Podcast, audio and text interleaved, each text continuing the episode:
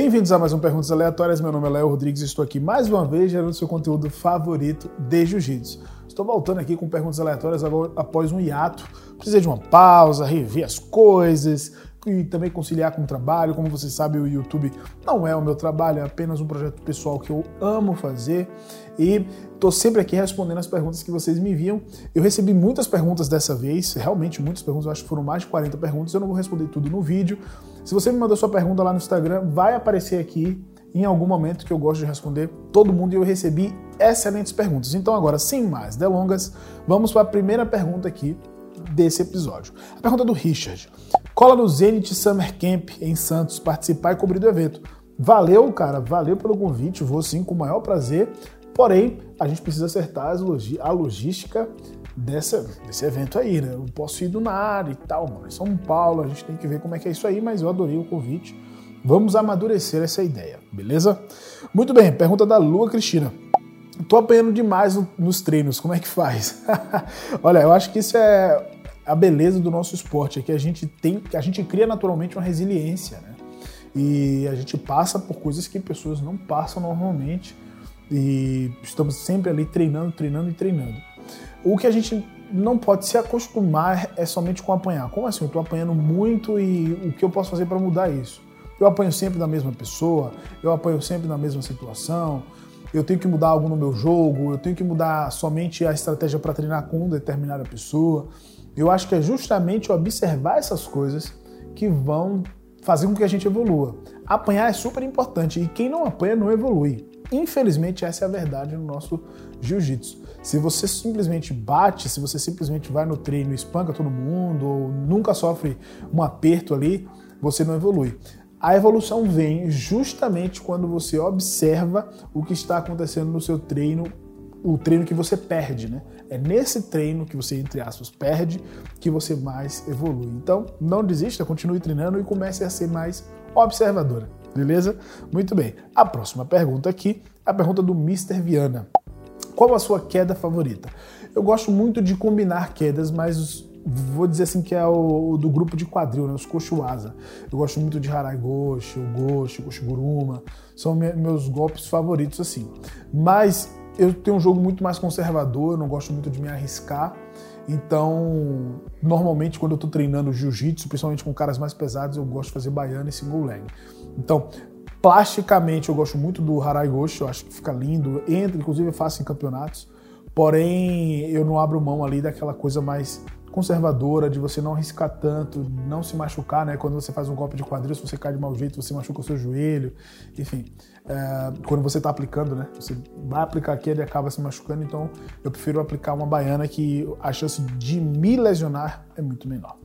É, a pergunta do Baby, o Gabriel Rocha. Qual o principal motivo de ao treino Black Belt na sexta-feira às 10 da manhã? Cara, olha, eu poderia enumerar várias coisas aqui. Esse treino é um treino que eu estava ansioso para ir antes de eu pegar a faixa preta. E desde que eu peguei a faixa preta eu vou lá, são três anos. Uh, eu não consigo ir toda sexta-feira por conta de compromisso de trabalho, enfim. E não só pelo treino, que é um treino muito bom, só faixas pretas, né? Não tem nem muito o que falar. Todo mundo muito legal lá treinando, as pessoas são gente boas, mas eu acho que uma coisa que as pessoas não valorizam muito é você criar uma rede de relacionamentos, a famosa network. Né? E você desenvolve isso ali de uma maneira muito boa e não somente para o, os negócios, né? mas sim para o jiu-jitsu como um todo. Você treina com gente de todo tipo, é, gente mais pesada, mais nova, mais velha, é, mais leve. Então você acaba desenvolvendo uma rede de relacionamentos também técnica, né? que é muito boa. E com certeza é, desenvolver isso, criar isso é o principal motivo que eu vou no treino de sexta-feira. Inclusive, estamos sempre aí. Valeu pela pergunta. A pergunta aqui da Nath. Quantos biscoiteiros são necessários para trocar uma lâmpada? Somente um, ele só precisa ficar parado porque o mundo gira ao redor dos biscoiteiros. A pergunta do Krigo, muito legal. Qual a sua visão pós-campeonato, né? Ou qual é a visão pós-campeonato? Cara, eu acho que quando você participa de um campeonato, você evolui muito mais do que participando frequentemente das aulas. Inclusive aquele cara que não frequenta muitas aulas, mas que está sempre em competição, esse cara evolui mais do que o cara que não deixa de faltar um treino. É até engraçado isso. E o, como falei na resposta anterior, é um exercício de observação. E é muito difícil você se observar para evoluir quando você só ganha. A pessoa que só ganha campeonato, o cara vai lá e passa o carro, esse cara vai evoluir, ele vai desenvolver tecnicamente, mas o cara que perde e volta para a competição, o que não desiste, esse cara com certeza evolui muito mais. E o principal é você fazer esse exercício de observação. Você olhar para si, não é olhar para o juiz, não é olhar para o seu professor, para as pessoas da sua equipe, para as pessoas da sua categoria, mas para si. Como é que nesse campeonato eu fui melhor do que o anterior, né? Então, pô, eu fui mais resistente, eu cansei menos, eu fiquei menos ansioso, eu consegui jogar mais solto, eu consegui impor mais minha técnica, eu acelerei logo no começo, eu despertei mais para o final. Quando você começa a se observar, é onde vai morar a verdadeira evolução. Esse exercício tem que ser um exercício feito com muita honestidade, muita sinceridade, porque senão você achar assim, nossa, foi legal, eu fui lá, ganhei o ouro, eu fui lá e perdi, eu era um boss. Se você não for sincero consigo mesmo, você não vai evoluir, isso vai ser um exercício nocivo e isso não é legal. Mas você tem que olhar, não, olha, eu perdi ou eu ganhei, enfim, por isso, por isso, por aquilo. Foi, foi esse processo. Isso é um exercício sensacional que eu recomendo para que todo mundo faça, e não somente com o campeonato, aqui no campeonato fica mais fácil, né? Mas você fazer isso em todos os treinos. hoje eu treinei bem, hoje eu cansei, hoje eu perdi para mim, hoje eu perdi pro meu corpo, hoje eu perdi pra minha cabeça. Hoje não, hoje eu tava num dia que tudo encaixou, minhas posições funcionaram bem. Ah, eu não consegui raspar o cara mais pesado. Ah, eu não consegui raspar o cara mais leve. Eu não consegui jogar por cima. Quando você faz esse exercício, nossa, sua evolução vem com certeza. Agora sim, pergunta do Vinícius. O judô pode ajudar no jogo em pé sem kimono ou nesse caso o caminho seria mais para o wrestling? É, Vinícius, uma pergunta muito legal. Eu acho que eu até já respondi isso aqui antes, mas não dessa forma, né? O cara na verdade está perguntando se judô ou wrestling para o jogo em pé, não necessariamente para o sem kimono.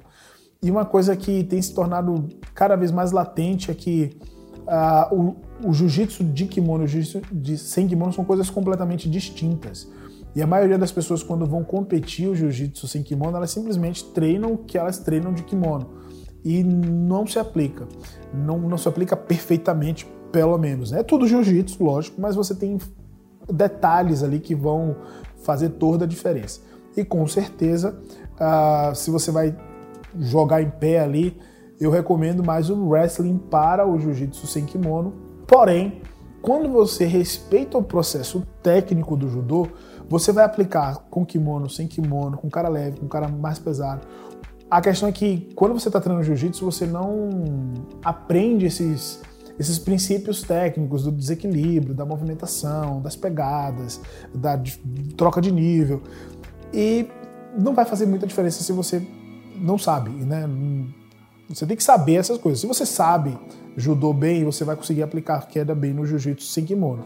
Se você não sabe judô, é melhor você aprender o wrestling porque ele é mais simplificado, apesar também de ter grandes recursos técnicos. Então, eu recomendo mesmo que você treine jiu-jitsu, né? Mas o jiu-jitsu sem kimono, próprio para o jiu-jitsu sem kimono. Mas se você tiver que escolher entre o judô e o jiu-jitsu, talvez, ou, oh, perdão, o jiu-jitsu o judô e o wrestling, eu prefiro que você opte pelo wrestling, ok? Inclusive já treinei os dois, eu adoro. Ah, mais uma, as últimas perguntas aqui do dia. O Rogério Tais me mandou a seguinte pergunta. Eu vi que você já foi na África, como é o jiu-jitsu por lá? Quando eu fui para lá, eu fui na verdade para ajudar a desenvolver projetos sociais, que era o que eu trabalhei aqui durante nove anos em São Paulo. E eu não conheci muito a cena do jiu-jitsu. Eu conheço, é, tem o Leonel, inclusive, que é B9 e representa a B9 lá na Angola, né, que foi onde eu fui, mas eu não conheci tanto a cena do jiu-jitsu. O que eu pude observar é que o jiu-jitsu brasileiro, existe o jiu-jitsu brasileiro, mas você tem um jiu-jitsu tradicional da Angola, que é um pouco diferente, tem uma influência africana também muito legal, e o judô é muito forte lá. Então eu não posso falar muito do jiu-jitsu, eu conheço alguns professores, inclusive o professor Maurício, que sempre está assistindo os vídeos aqui, mas eu não cheguei a conhecer tanto para poder criar uma opinião e falar para você como é que é as coisas. Eu sei que existe, mas não conheci tanto lá. Ah, uma coisa que eu posso falar de Angola é que tem grandes campeões de lá. Tem a Yasmira, que é uma moça que está sempre competindo, a JP e tal, e também tem o Nelson, são grandes representantes da Angola, porém não os conheci pessoalmente, mas conheço o grande trabalho que eles têm desenvolvido. Ah, uma pergunta do Mate. Lael, exemplos práticos do que seria se especializar no BJJ.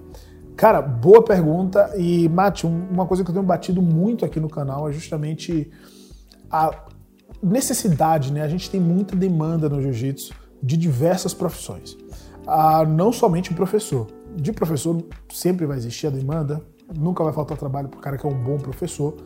Mas a gente está vendo aí as equipes se profissionalizando e junto com essa profissionalização vão surgindo muitas demandas. Por exemplo, pessoas que vão administrar, né, administradores financeiros mesmo, o cara que vai cuidar do dinheiro das equipes, uh, designers, editores de vídeo, fotógrafos, tudo isso vai acompanhando também.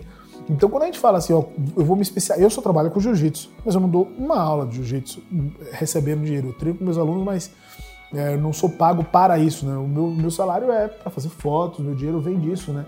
De fazer vídeos. Então, uh, você vê, eu sou especializado em jiu-jitsu, mas o meu trabalho é fazer fotos e vídeos.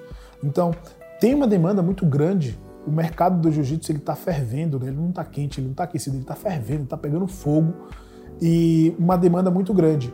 E com certeza você que está escutando isso, você que está assistindo esse vídeo, você tem alguma habilidade, você tem alguma coisa que só você sabe fazer e que pode acrescentar muito para o nosso mercado, desde que você faça com carinho, que faça com muita dedicação. Então, é, ah, você vai se especializar somente da aula? Discordo, acho que não é somente esse caminho. Existem inúmeros outros e o mercado ele está muito, muito carente aí, muito aquecido para que outras pessoas também comecem a trabalhar com jiu-jitsu e trazer mais coisas legais para o nosso esporte. Beleza? A pergunta aqui do Bastos. Usava, olha, muito legal essa, hein? Usava algum conhecimento da luta para ajudar no rugby ou do rugby para ajudar na luta? É engraçado, eu jogava rugby, foi assim, eu era sedentário na minha adolescência inteira, era um cara que era envolvido com música, essas coisas.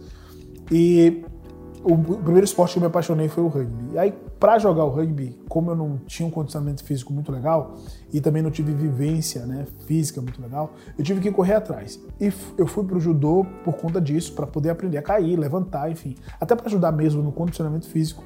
E eventualmente acabei chegando no jiu-jitsu.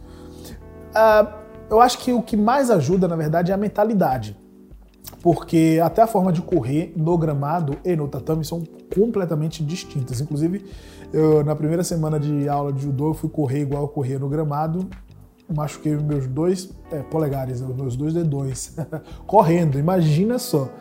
Então, assim, dá para você usar muita coisa da mentalidade, de você não desistir. No rugby tem muito isso, né? Você não para de correr o jogo inteiro. No jiu-jitsu não é diferente. Você tem que, poxa, você tá cansado, mas você tem que insistir, você tem que persistir, você tem que continuar em frente.